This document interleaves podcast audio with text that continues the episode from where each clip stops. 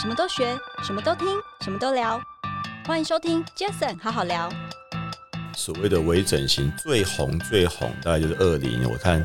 到一四一五一六的时候，嗯其实很多产业的分析师或投资人就会来 challenge 说，对有微整形的，你们医美保养的生意会变差。对对对那，我都跟他们说，其实不会，嗯哦，你都花了，比方说一两万去打脉冲光，真的打疫苗，那与与时光逆行，哦，好，不能用广告词。哎嘿嘿哎 你都已经花这种大钱去做这件事了，那你每天的保养你一定会做，所以我觉得双方是相辅相辅相相成，成的。那你就市场资讯来看也没是错，没错微整形越大啊，医美保养也越大。没错，我完全认同。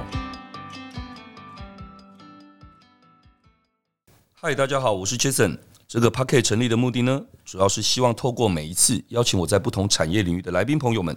借由对谈的方式，轻松分享每个人在不同专业领域上的观点与经验。那今天这一集很开心，因为我终于邀请到我 E EMBA 的好学长、好学弟啊，反正我们都叫学长了啊、OK，哇，他创办的这个保养品牌应该真的，我身边很多人都知道，而且我在跟他们分享说，我这一次要邀请他来的时候，他们还特别告诉我说，你一定要跟你的学长说，说哇，他的东西，我们这个消费者的角度，真的不管在保湿啊，在各方面等等这些，让他们觉得非常非常的开心，所以一定要我跟他们转达给你，好不好？他就是宁静思，宁静思的创办人暨总经理谢介阳，Hello。嗨，各位确实好好聊朋友，大家好，我是 Neo Jones 尼金斯的创办人谢介阳。嘿、h e l l o 学长，很开心哦。我刚一开始介绍的时候提到，大家一听到哦保养，听到所谓的这个保湿，大家一定就想到一一定是哪一个什么样的品牌。嗯，但刚一说是尼近斯的时候，我相信应该现在很多的听众朋友应该脑海里会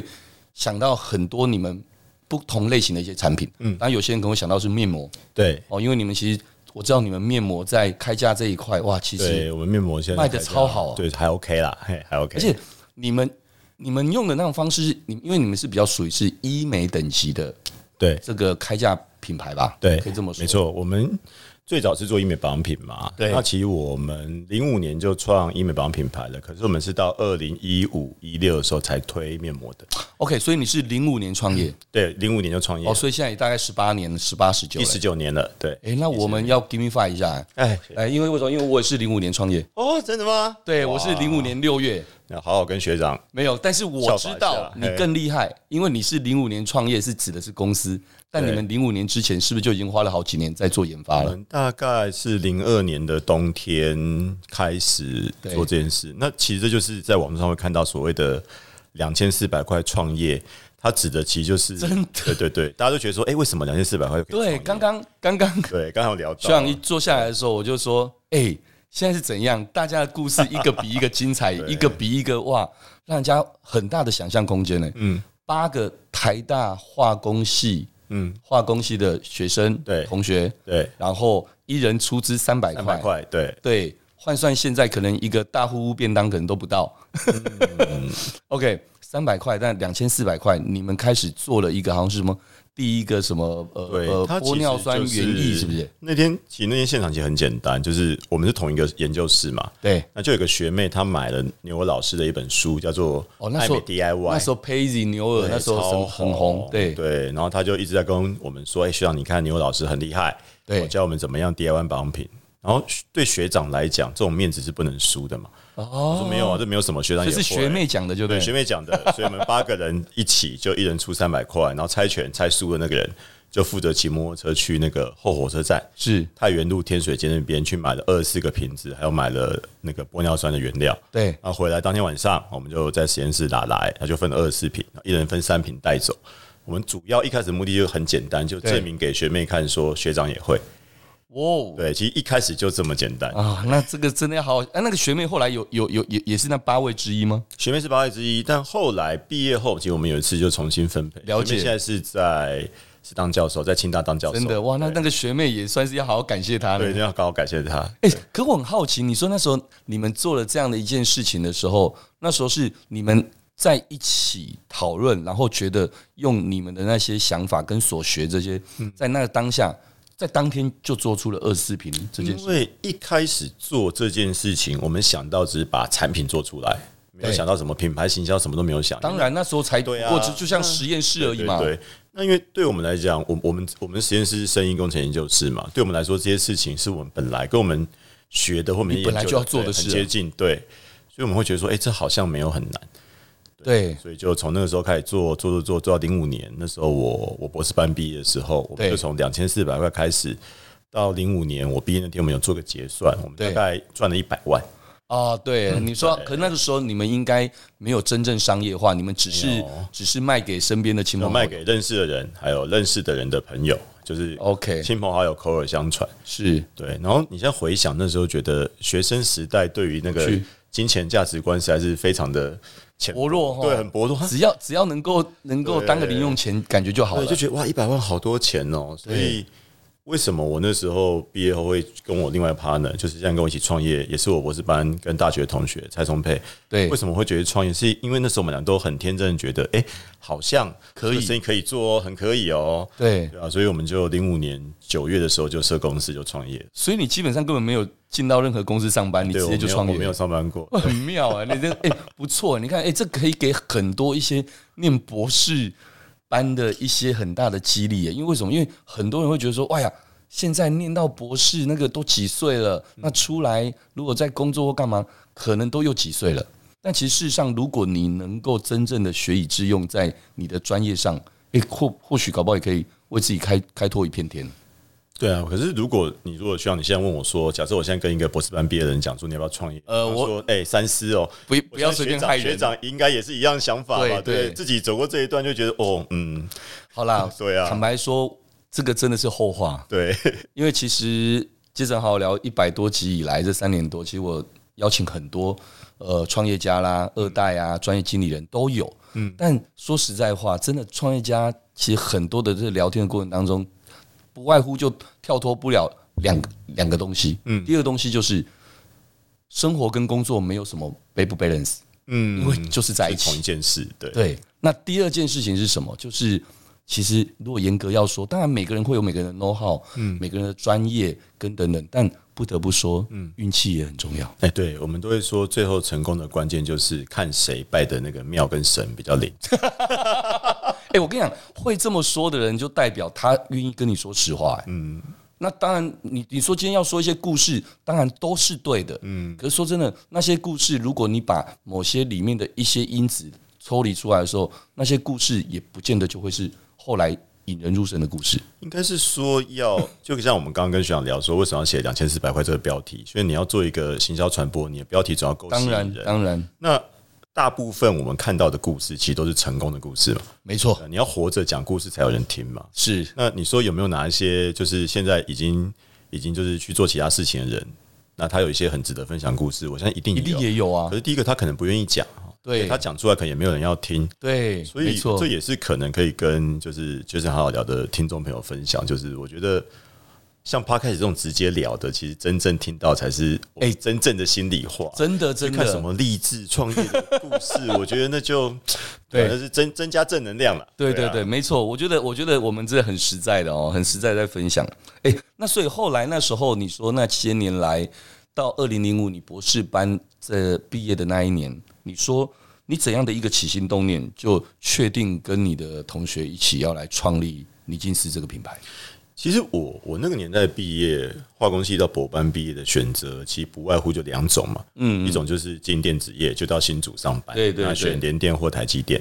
那另外一个选择就是你去找一个药厂或生技的研发嘛。对，那当时我自己是觉得去台积电，感觉好像应该很快就可以获得一定程度的收入，可是我我总觉得很无聊，我不想去。嗯嗯那你说找药厂做研发，坦白讲，一开始不是那么好找。对，那当时我就想说，那有没有可能自己创业？那一开始决定要自己创业的时候，其实第一个是很怕一开始就是没有收入嘛，嗯嗯，然后所以我那个时候其实我人生有去面试过两次，我那时候有去面试过两个国科会的博士后助理。 OK，对，那后来我两个都被 reject，reject 的原因都是因为他说，其实通常这种助理的位置是给硕士毕业哦，准备出国的人去哦，了解，对因我为已经你博你士你毕业你了太高了，对，我说我就是跟他说，哎、老师，可是我就只是想要让再考虑一年，这样不行吗？嗯老师，我记得那嗯时候有个老师就说啊，我觉得你已经博班毕业了，理论上这种机会是给比较年轻的对硕士学弟妹，他们还需还需要时间去想。他说：“你都已经念完博士了，你应该要想清楚，你要做什么，你就去做什么。嗯，也是后来我们就想一想就，就决定就创业了啦，就创业。就创业了。那时候，可那时候的第一个想法很清楚，就是你要走的这一条路就是一个品牌，然后要把这个这一件事一系列的去完成。一开始当然很多人创业，当然不可能一开始这当样嘛，然当然没有啊是慢慢来嘛。一开始就想说，哎、假设我们之前在实验室这样子边念书边做，对假设假设两年多三年可以赚一百万啊，现在我们两个人很很用力去做，至少我们这心理设定是做到两个人的月收入有二十万，应该不会很难吧？嗯当时就很天真这样想，所以我们一开始设定目标很简单，对，我想说我们可以做到每个月哦都可以有卖卖一百万。嗯，我们每个人每个月，大家我跟我跟我 partner 一人可以拿到二十万的收入，对我就觉对得就是人生的目标。 OK，就想说，哎、 如果自己做可以做到有收入十万，那很开心。所以我我们那时候一开始，你说什么品牌定位啊，应该都还没有其实都完全都没有其。实就是所谓的，我常说一句话，就是先求有，再求好再求稳，对对，哦再求好稳，对对对，不对？有之后要稳啊，没错，对不对？那之后再求好嘛。是所以我相信你这十八九年来的一个心路历程，应该也是这样一路一路过来。因为其实中间创业的过程不不不是永远都是顺的嘛，所以有当很然多是蛮惨的啊、对刚刚也跟学长有聊到说，有人什么创业创到口袋只剩五百块，啊，对对这对，种我这们种故我事们我另觉外得一个对也算是你的同业的，对我的好朋友，他真的也是就这样子，但嗯很辛苦。大家都有，像我们班也有同学也是创业的。有一次我们就是 E EMBA，大家聊天的时候聊这件事情，他他可能也是创业创到身上只剩三千块。嗯对我说对那我的状况是我我我有一天，我曾经有一天我身上的钱是提款卡领不出来的，哦因为不到一千块。哦，不是因为你密码记错 不，是不是，就不到一千块啊。对啊，就是你中间总是会有一些，就是刚刚喜欢讲不稳定的阶段，是那你怎么样能够撑？我觉得不是克服，我我我现在回想都是撑过去。对你要你要相信你自己是撑得过去的，那自然就会有各种的贵人，或者说运气，或者对大环境，就会你就会觉得好像哎、诶大家都帮着你就撑过去了。所以这十八九年来，我相信一开始，当然你们自给自足，我觉得应该还算没有太大问题啦。只是说你后来说遇到的一些困难、挑战、关卡的，当然会因着你可能不管是扩张速度，嗯，哦，或大小，或者是对时间点等等，可能会有一些、一些不一样的转变。我们一开始先上网络通路嘛，对然后上 Payzy 就跟因为因为你们啊老师的关系，我们上 Payzy，我一开始很顺，然后很顺，我们就上了台湾莎莎，那时候台湾还有莎莎，啊对对也做得很顺，然后莎莎邀我们去他们的香港、马来西亚还有新加坡设也很顺，啊哈哈然后再来我们就觉得说，哎、好像不错嘛，你看网络也做了，对哦实体也做了，那再来是就应该去挑战屈臣氏跟康士美，是然后那个时候，同时也是开始觉得说，消费品牌可以进到中国市场的时候，哇，所以我们大概在二零零九、二零一零的时候，是这三件事情几乎同时在做：哇，进康士美，哦，进屈臣氏，然后去中国设子公司，然后这大概就是我们在创业历史上第一次最大的危机。哎、那时候算快、你零五年到零九一零，哎，那真的算快、哎。因为我们前面就觉得，哎、好顺哦，每年营收都是倍那你增。刚才所谓的危倍机，增我想因因你你现在讲很轻松，那对对听者来讲，他可嗯能诶，这样不是很棒吗？那所谓的危机的原因在哪？是因为因为什么东西赶不上，或者说什么东西跟预期的不一样？我可不可以简单聊聊？我觉得现在回想，其实就是我们自己内部根本还没有准备好，你没有。不管是在数字的掌握能力，数字或者你营运的能力上，你根本还没有准备好上一个全台湾有五百家店的通路。哦，就是你会说的，其实觉得还是小朋友在玩大车的哎、感觉。没错没错。 OK，像我记得第一个月上屈臣氏，然后四百家店进货嘛，对啊，那很开心啊。我们透过一家形象公司上嘛，嗯，第一批进货很多啊，是我想说哇，你看到这个时候营收很棒，对啊啊，没有哎、没有卖出去，到后来货是会退的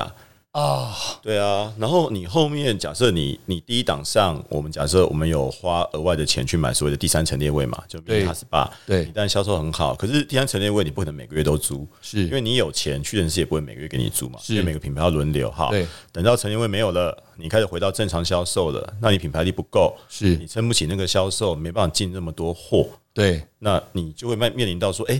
那我怎么办？我的收入哪里来？因为我上这个通路，我做货，哦对我有耶相对应的人员扩增，我可能也做一些其他广告，钱花出去了，可是我的可营是收对预营收的预期并预没期没有那有么好，对，而且同时还有也被康世美嘛，哦，对耶，而且两家哇，这个这个压力很大哦然哦后。那个资金周转就是第一个压力，那再过来其实就是进中国这件哦，事中国大陆那又是一个故事啊，中国其实更有趣，我们当年本来也没有想那么快上，可能是找那时候 partner 吗？没有，是那时候就有就有那个时候就有先有淘宝，再有天猫的嘛。啊，那时候就有淘宝卖家，她刚好是好像是一个台湾女生嫁去上海， OK，所以她就在台湾有 connection，她要找我们拿货去去上海面 OK 上淘宝卖，了解。然后量级拿得很稳定，也蛮大的。我们就想说，哎、那既然这样子，为什么不干脆自己去做？所以我们就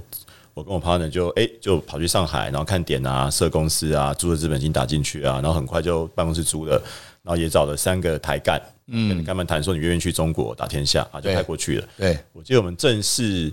开始筹备，大概二零零九年嘛，那正式在中国挂牌营运是二零一一年的十二月，等于一二年正式来。全部挤在一全部挤起。在一起。那以过去也是一样，其实讲讲白了，一开始最大困境其实是你的钱是转不过来的。对，你东西都做了，你觉得预期的营收可能很棒，但是你是你眼前你的现金流就是转不过来。这其实就是大概创业第一阶段碰到这个问题。懂。对，所以应该说，如果现在回想起来，也不是说慢一点，而是说可能在那同时间不要全部卡在一起的时候，或许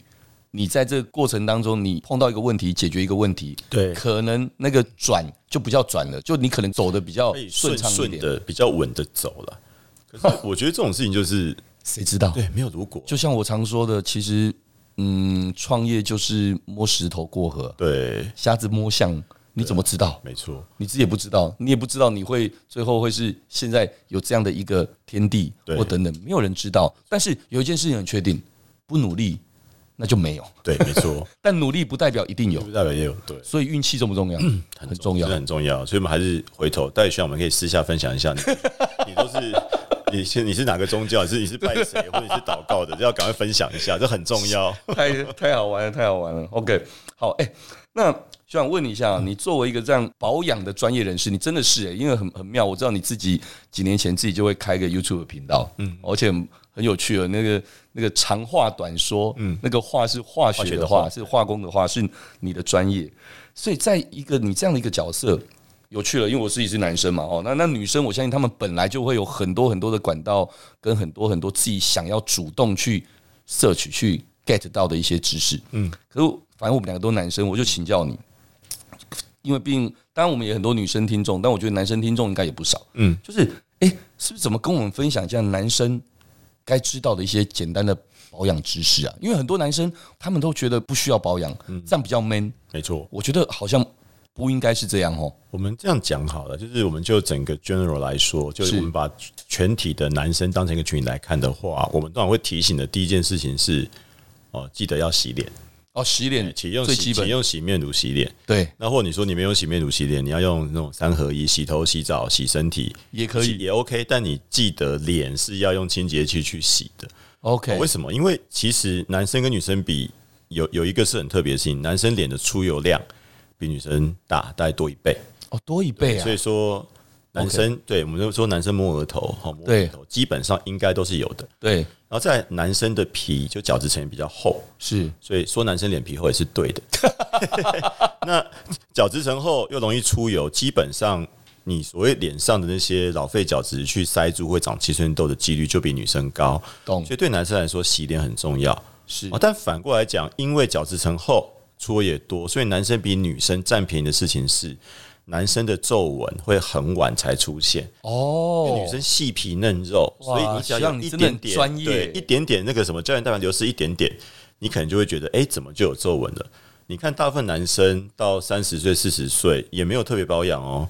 眼尾的鱼尾纹没有很明显，哎，好像对，所以我们是就会觉得，有时候我就觉得，哇，女生其实真的比比男生辛苦很多。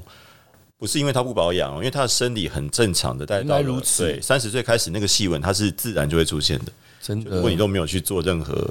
事情的话，哦，有意思。所以其实男生真的保养，我我我，因为我是本来自己就是会保养的人、啊我所谓保养，但我的保养也很简单，嗯，就是我我一定洗面乳洗脸，嗯，然后我一定要擦乳液，嗯因为不擦，我不知道曾几何时开始不擦乳液，我自己会觉得干干的不舒啊服，。对，没错，对，所以我会擦乳液。那其实也就这样而已啊。这其实就已经就我啦，嗯但我我我现在是一个以以朋友分享的立场，但你说如果回到品牌老板立场，嗯嗯我们当然会跟消费者说，哎、男生女生都一样，你就是要很完整步骤嗯嘛，洗脸、化妆水、精华液、乳液、乳上面膜。但是纯粹以男生的使用习惯跟需求来讲，洗完脸之后，就是你要记得擦一个乳液就好。嗯，那为什么可以不要用化妆水？因为回到我们前面嗯讲，男生的肤况比女生稳定，所以是你要靠化妆水去调理肤质，嗯，或者说让肌肤的酸碱值回到平衡这一段。如果你真的没有空或你不习惯，你可以不要去拍化妆水。但是如果有的话，如果有更当好然更好，对，哦，那其实我应该。我我没有拍啦，拍的没有那个画面的感觉，但是但是我有拿了就拿来就抹啦，我还是有啦，对，然后再来就是 女生通常会选什么夏天用乳液啦，冬天用乳霜，男生就是还好擦在哪啊乳液、脸啊乳霜就擦脸啊，因为夏天出油量比较大嘛，你要选清爽一点就用乳液啊，哦乳液含油量比较低嘛。对，冬天比较冷啊，出油量也少，你就要用乳霜。哦，就比较比较厚实这对，样。但对男生没差，男生是可以一罐乳液从春天擦到冬天，对基本上是可接受的。男就生如果真的轻说松多了你只求个七十分，哎、对，这样就够了。记得用洗面乳洗脸，然后你就乳液。嗯那如果你觉得乳液，你觉得脸上有层东西不舒服，你说我可以只拍，只用化妆水拍一拍也行，但就是嗯这两个二选一啦。至于其他的东西，我觉得那就是就刚刚学长讲，先求有嘛，好，再求稳再求稳，然后最后才求好，再求好就看你习不习惯每天在没脸错没上错去用保养品。所以所以你们自己在经营这个品牌，然后再看待这个市场，嗯对啊。像我们讲到男生，哦我们也不是刻意要针对男生或女生，但我很好奇，嗯，在这个市场应该还是女性为大众，可以这么说吗？对，女生为大众，而且这个比例的悬殊到什么程度？什么的什么程度？我们在我们创业的那年，二零零五年、零六年的时候，那时候每年的那种消费者报道出来，就是男性市场的成长率高于女性市场，对，那是每哦成长率，成长率对每年成长率都比女性市场高，高了已经二十年了。对那现在的整个市场占比可能还是五趴十趴而已。哇！对，大概是到就是你就想象当年的时候，其实市场多小。所以现在应该应该这一块，你们这些开价商品，从当年那时候，这也是为什么可以你说当年不管说刚刚说的牛老师那时候那个年代，或者是你说蓝心湄的这个哦女人我最女大人我最，大哇，对可以这么长久的这样子做对哦，等等，那一定是这一块市场，那这些都跟着一起长大的啊，而且这个市场很有趣，这个市场在零八年金融海啸跟二零二零到二零二 COVID 这个市场基本上也没有衰退，保养市场、哦。彩妆市场在 COVID 的时候是有衰退过一点点，因因为保养跟彩彩妆，不哎、一样我哎、你怎么知道我才准备要问你这一个问 题？对，因为我刚才想说，嗯大家常讲美妆保养品，美妆保养品，哎、奇怪，美妆跟保养严格说起来，它不应该算它其实算两件事，两件彩事妆对归不对彩妆，然后脸部保养归哎、脸部你讲的是保养彩彩妆，反而不是讲美妆哦，你合起来我们会叫美妆。是讲美妆的时候，通常我们会说是保养品跟彩妆。哦 OK，那我们如果去细分讲的话，我们讲一个叫 skin care，一个是 cosmetic 嘛。是我们我们一般在业界，我们讲 cosmetic，我们会特别讲是彩妆， OK，因为中间有一个地方是 overlap，的懂懂就懂，是你说有润色效果的防晒，这到底是归保养品还归彩妆？那其实两边都会做。是那如果你说今天要讲口红啊、眼线啊、眼影啊，那个我们不会做。懂懂对懂。，我那你说像么什么乳化妆水啊、面膜、精华液，彩纯彩妆品牌基本上也不会跨过也来。不会过来这边，对但你们但是这些年来，医美这两个字又把它放进来的时候，就很有趣了。医美会比较分在美妆这边吧？医美它其实另外一个圈圈，医美这个圈圈其实可以分三块，一块就是我们讲说诶医我很会问问题啊。我觉得很 强。一个是医美保养品嘛，嗯，哦，另外一个我们叫做微整形，就是啊打对什么肉毒啊、对脉冲光、玻尿酸。那还有一个就叫整形。整形，对，我会说就是简单讲，整形就是你车子去换引擎，对，就是要动刀啦。动刀，对对。那你微整形的话，可能是改个部件，或者对去上个什么什么对对，啊，或金或者池是金打池啊注射个什么东对西，对，或者你改轮框等等。对那所那洗车上打蜡那个就是保养。所以 OK，我们讲医美产业，在我们来看，其实分三块嘛，真的动刀见血的整形，嗯啊就是中午吃饭可以去的微整形，跟每天晚上自己在家里做的医美保养品。哦那医美保养品这一块跟彩妆又合称叫做美妆产业，但也有人把微整形也算进美妆产业。哦，真的是就。是看你的定义啦。 对，看你怎么定义啊。但是这第一个是看，我觉得消费者当然不会去管这么多啦。对但从经营一个品牌事业就不一样了。对当然你可以先求有，再求稳，再求好的阶段，嗯你你你如果觉得你长期你是你是除了而且动刀那个不算，嗯其他你想要有，那你一定就是会朝这方面去不同的品牌去进攻因。为其实我们大概在台湾所谓的微整形最红最红，大概就是二零，我看到一四一五一六那时候，嗯那时候其实很多产业的分析师或投资人就会来 challenge 说，对有微整形了，你们医美保养的生意会变差。对对对那，我都跟他们说，其实不会。嗯，哦，你都花了，比方说一两万去打脉冲光，真打的疫苗，那与与时光逆行，哦，好，不能有广告词、哎哎你都已经花这种大钱去做这件事 了，那你每天的保养你一定会做，所以我觉得双方是相辅相辅相相成的。那你就市场资讯来看也没是错没错，微整形越大啊，医美保养也越大，没错，我完全认同。真的、啊。嗯，所以我都一直很开心，他们可以一直长大，我们就跟着一直长大。我觉得本来就要这样，这这一个事业这样的一个品牌，它也才能够永续啦。对，哎、其实那个，哎、这不容易耶，因为为什么？因为一个世代一个世代都有不一样，哎对没错而且这还可以套用在总统大选刚刚过嘛，这套用在政治在都一样啊。每个世代会有每个世代的，每个世代会有每个世代的想法，想法你不是对一不一定样你以为你你今天怎么想就怎么想。就像前阵子那个大家都知道那个张惠妹的经纪人也是演唱会的翘楚嗯陈振川，川哥，嘿对，川哥来上我我们二十几年的老朋友，他来上我的节目，我们也聊啊，他也讲了一句话，他说其实人要认老，但他所谓认老不是说自己老，他就举了一个例子，就是今天你做了一件事情，你到陈川这样的位置，你跟一个年轻艺人，然后你如果提了一个想法，嗯，其他人不用讲，连那艺人也不用讲，因为他就说啊，那川哥说了算。对，他认老的意思是他要让更多人的声音声音可以会讲出来，。对，其实我觉得套用在各个产业，嗯，也一样。没错，那当然，你刚刚讲到这个，你的产业很棒是，呃，不要说老是长大，对，这样。他们还是你的客户，但是需求会不一样，因为我们内部曾经做过一个很有趣的调查，就是那种国际品牌有有很知名的那种精华液，就是全世界都会公认说啊，你保养品讲精华液就那两瓶，对我们应该还好啦，小棕瓶跟小黑瓶，哦在我们这个年代会觉得这两支就是属于你熟龄，然后比较是偏抗老用的精华液。哦那有时候我在内部开产品会议，我们调查说，哎、你觉得哪支精华液质地最好用？我就后来发现，我们公司那些才刚大学毕业的年轻的同事，女生同事，她说没有啊，我十八岁开始就擦这一瓶啦、 因为我因为我觉得这就是一个基本保养，可是我想哇，那一瓶可能要三四千块的东西，哦，在我们那个年代可能对觉得你这个就是你要上班没错以后妈妈用的，但他们来说，哎、很正常。所以对我们现在开品相的时候，我们也会去打破个迷思。以前都觉得我今没天错针对年轻没族错群要开清爽一点，没有，现在起大家对产品看法是没有在用年纪区分的，我们哎会我说觉得是好用有生趣活形态去分的。对对对，我觉得应该这样讲。有一句话就是，你要帮人家算命，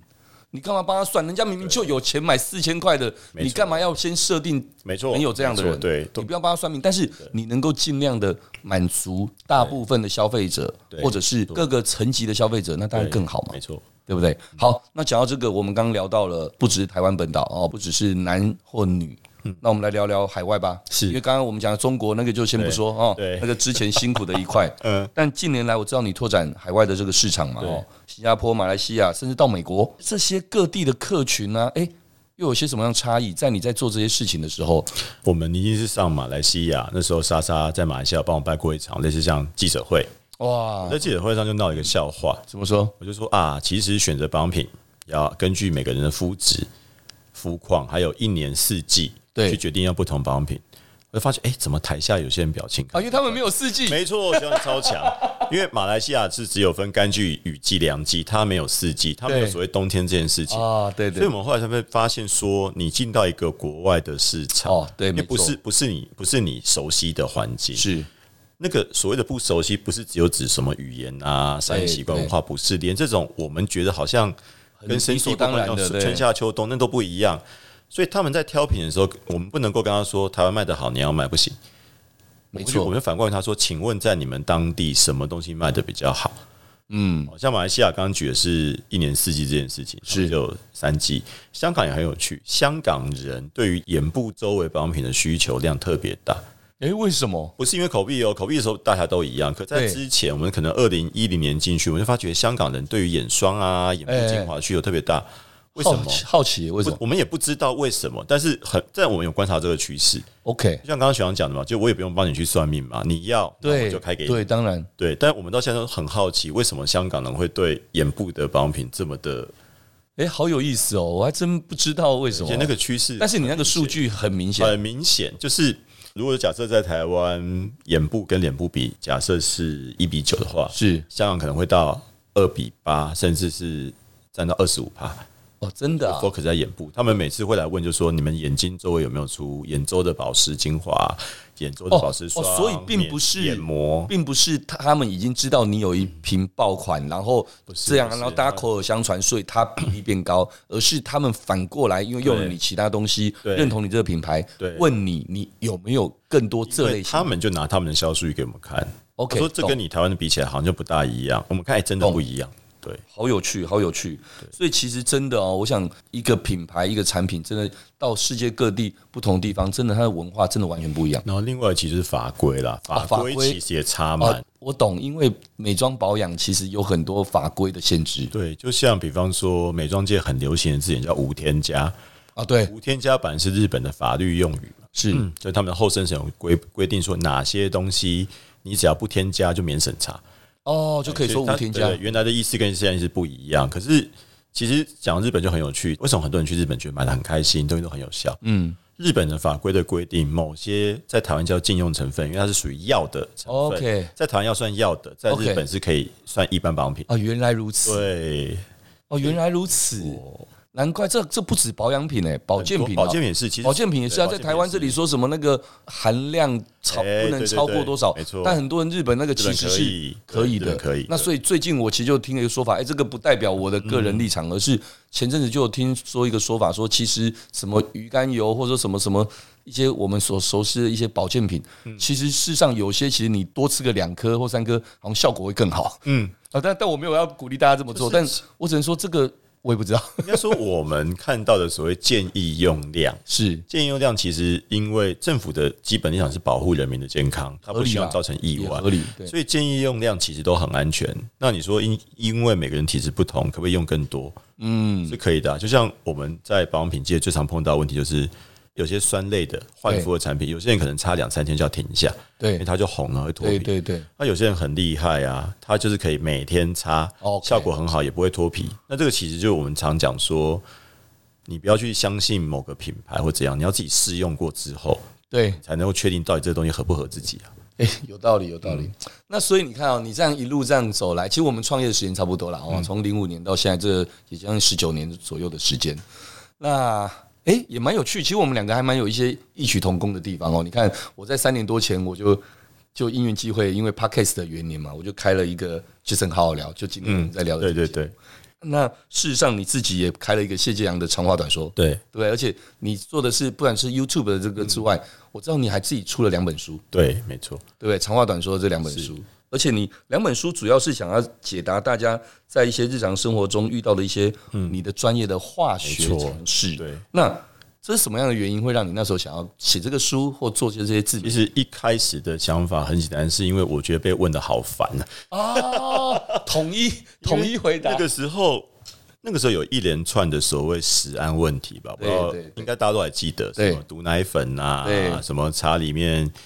什么有有杀虫剂啊，什么鸡蛋有什么东西啊，然后橄榄油有什么铜叶绿素啊等等，啊，所以你就会我们因为我们刚好是化工相关背景，你就会不管是同事。家人或朋友就一直问，哎、这个有没有毒？那个能不能吃？啊怎么闻样闻香会不会怎么对样？对干嘛对干嘛？对不对？啊跟你吃都吃有关烤。肉会得癌症，嗯哎，对，那微波炉会不会吃一吃我身体会怎么样？嗯，那我觉得其实所有人会害怕这件事情，恐惧的源头是无知，对他不知他道不，知道。那其实你只要跟他讲清楚对就 OK 了。对那我们当时写这本书的目的就是，我希望我跟大家介绍是整个我们去判断一件事情有没有危害健康的逻辑，是而，不是只跟你讲说会或不会。对，因为太多人就是问我说他很急，他跟我说这个有没有毒？你只要告诉我能吃不能吃。对那我说啊，既然你没有时间听我讲，我就开始先写专栏文章，嗯，后来拍影片，然后还有集结出书。所以为什么会有长话短说这哦个系列是这样来的？酷哎、欸、哎、很棒哎、欸我觉得你等于是把你的所学所用所知，真的透过不管自媒体哈，或者是大众媒体，你出书嗯这些，第一个你真的分享给所有大家比较不知道的、不熟悉不熟悉不熟的，悉然后让大家清楚。那再者，其实第一个也省了你的时间，嗯，第二个其实它是某种程度也是一个对你的品牌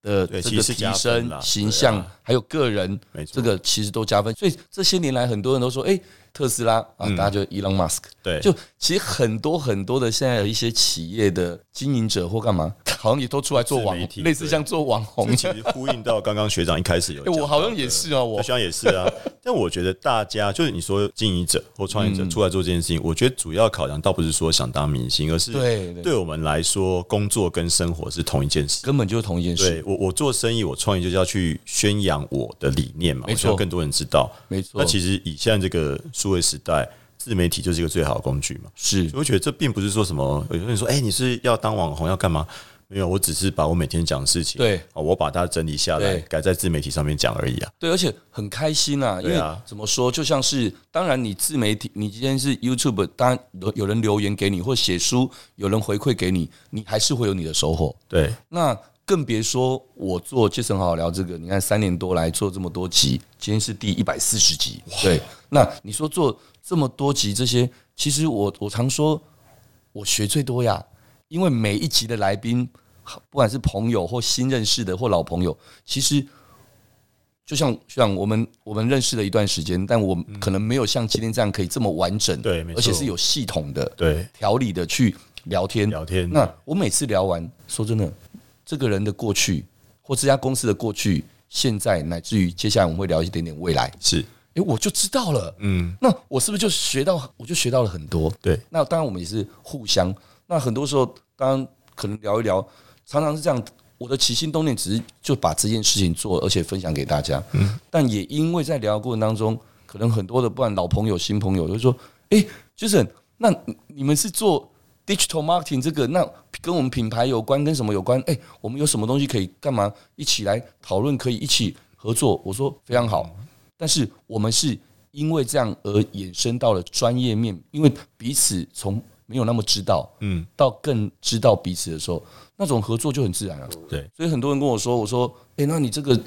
只要花钱可以来，我说对不起，我我们不缺这个钱，对，我我们邀请目人。的就不是为了我流我量如果说变现是对啊收钱邀请人，那那那我做的也太太辛苦太委屈了啊、如果是收钱邀请人，我相信学啊长你是没有这个热情可以做我一百。我干嘛做这个啊？对无聊啊！我觉得这点我很佩服。对啊可以就是不间断维持同样的频率这样更新。对，每个礼拜拜更新这很强其实我我也想过要不要一个礼拜两集、三集，因为其实好多朋友我想邀大请，家都想上啊，但是说实在话，我也不希望大家真的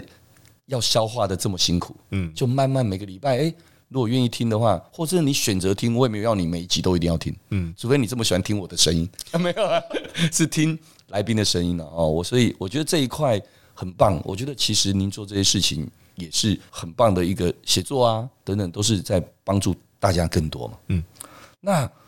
最后我也来，哎、不是最后，我还有两个问题想问哦。你看，第一个，哎、哎、这个真的要恭喜哎、你十八十九年，听说，哎、这个可以说哦，你你现在应该是有在考虑更上大一概层楼。在超三年，对，已经已经在。哎呦，赶快赶啊快赶快握个手，快！现在握个手啊！恭喜恭喜！三年不用吧？我觉得你搞不好一两年就可以然后了。还是就是刚刚学学长讲的，先求有，再求稳，再求好。对哦，，各位都还不知道我们在讲 什么，就 IPO 嘛。对对对，哦，你有朝着上市上柜这一条路去走，因嗯为上市上柜其实很多人会误解，为上市上柜只是说可以拿到更多的资金，其实那只是表象的。对更大的原因是因为你可以有更多的资源，能够来做更多你未来的研发拓展，好、给予你的消费者。再者，你为什么可以有更多的资源？因为人也是一个很大的资源，没错，你可以邀请更多人才加入。更厉害的人才加入。对不对？所以这一块，你当初诶什么时候开始起心动念，开始想要这么做，而你又去怎么做？可以简单的分享。我们其实最早有这个想法，大概是二零一二一三年就有这个想法，但中间为什么会到现在才这件事真正情做才做？对，其实就刚刚我们没有聊到那部分，就是其实其实在，在中国市场那边，其实我们是跌了很大一跤，哇，所以是很大一跤、真的哦，很大很大一跤。哇哦对，我们大概就经过这段时间，慢慢的就是调整回来之后，现在终于可以再去做这件事。因为我会觉得，为什么大家愿意给你资源，为什是么好人才愿意来，是因为是大家公认的方式，让别人知道说你企业是怎么做事的，对你是有规矩、有制度的，然后你的风险很低，你是可以延续的，所以大家愿意加入嘛。对对那所以其实你说为什么跟小杨解释一下，报告一下为什么要三年？坦白讲啦，内部很多做法是需要把它制度化、哦是文件化。当然那这个要东当然西要我我们会希望说，大家是真的从概念理念上就接受这件事情，然后员工是觉得说，哎、这很棒，我们一起往前走，嗯，而不是只是说好像老板为了要 IPO 想额 IPO 对 i p o 对对。所以接下来这三年，当然这是一个三年的一个计划，要来做这件事。那最后当然就很简单，那短期一点好了，未来这一年，这一年你呀、或者倪静思有一些什么样的计划可以跟大家分享？我们自己会觉得，二二年之后，二三年期有消费上开始复苏，我们自己预期对二四年会有更大的一波复苏。跟 COVID nineteen 后疫情有后关疫吗情时代，而且我觉得，就像刚刚跟学长聊到，我觉得目前相对来看，整个大环境的风险跟情势是风险是低的，情势是好的，对所对，以我们对今年应该会在通路面跟产品面都会有很大的一些很积极的作为啦。可哇能会整理我们所有的经典商品，那是通路上我们会跟通路去争取更多的陈列，嗯然后也会开始准备我们明年是品牌二十周年嘛，哇，恭喜！对对对，明年明年对，对会再去多做一些社会企业社会责任跟公益的事情啊。这都会从今年开始，嗯哦今年开始有道理哦一步一步跟对跟跟朋友们、跟消费者们分享。对，因为那个 ESG 这一块，其实这是每一个大家都会面临到的哦。这个其实地球就只有一个嘛，对哦，这这大家都知道。然后再来是企业要追求的，绝对是永续，没错，永续经营。那这永续这个，其实你讲白一点，就算你现在还没那么理解什么叫地球只有一个，或者干你什么事，嗯，但你还是要想的是，游戏规则就是哎一对起没往错这里走对。我这样对，没错，我觉得讲学对长哦讲的非常到位。对不管我们理不理解，游戏规则在这边的，那游戏规则被制定出来，表示它一定是有它的意义对目的的，那你就得要 follow 它，真心的去做。对，不然的话，第一个你没有真心做，第一你不可能做得好，对哦，也做得很可怜、很痛苦，对吧？对很委屈。那第二个是你没做，那你就等着那五个字“温水煮青 蛙真的，没错，”。真的，而且我觉得是各行各业都一样。错，你说我们广告，我刚刚中午跟你碰面之前，我去我们广告工会理监事会议在开会，等等，我们也是一样啊。我们我我们也是会都在连广告业，人家以为广告业就是一个买空卖空的产业。Oh no，我们在服务的是所有的品牌，对，所以所有的品牌，它未来可能举例，它可能选择的广告公司、选择的数位行销公司、选择的创意公司，它也要你对这个 SDGs 你做了些什么？对，要符合符合一些标对，标就准像符合就像规范银行业老早就在做这个。你想，银行不是存存钱、放贷、存款这些跟跟这个 SDGs 有什么关系？嗯，当然一定有，因为为什么？因为很多事情不是自己一个人的事。嗯嗯，我们只要有合作，对其实你的事，我接了一个不认 ESG 的客户，对，我就有责任丢掉对，你会丢掉很多其他认同的，我就有责任。客户，对，因为那些人知道原来这样的我也接，对，那他就不来没，错那这对我有没有影响？对也有啊。所以你说是不是先照顾了自己，照顾了大家都对？Anyway，反正就我们刚刚说那个游戏规则，没错，哇，太有趣了，太有趣就了是。有自己啊，上下游供应链，哦哦，对啊，其实尤其像你们的产业从陆端对更更别说，因为你们整个上下游的供应供应链更多。对，那这东西其实当然很多的游戏规则定定，当然从从很大的开始，可是因为那些大的厂厂家、大的品牌，他们因为 buying power 够大，嗯，所以当他在讲说，哎、这个我这个汽车工业，这个如果你要代工我的或怎么样，你没有符合这些，对不起就不要。对这时候其实大家就有可能就会因为那个压力哦，而一个一个越来越好。没错，那最后也救了我们的地球，也很好。没错，对对吧？哇，哎、我没想到我们这样聊一聊，聊到后面是这么大的一个 救了地球这句话。真的呃地球只有一个，但是事实，这是事实，对，好不好？我想今天非常开心，因为时间关系不能聊非常多，但我知道这个要跟你聊可以聊超久。但 anyway，反正先祝贺接下来 IPO 的一切过程都顺利， OK，谢谢学长好。不好？谢谢学谢长。OK，感谢大家收听，也谢谢今天来宾倪静思的创办人暨总经理谢介阳，欢迎，谢谢。 OK，谢谢学长好好聊的各位朋友，谢谢。 OK，各位，如果您喜欢这期节目，也欢迎大家到 Apple Podcast 留下您的五星评论。谢谢好好聊，我们下次再见喽，谢谢，拜拜，拜。拜，谢谢，谢谢。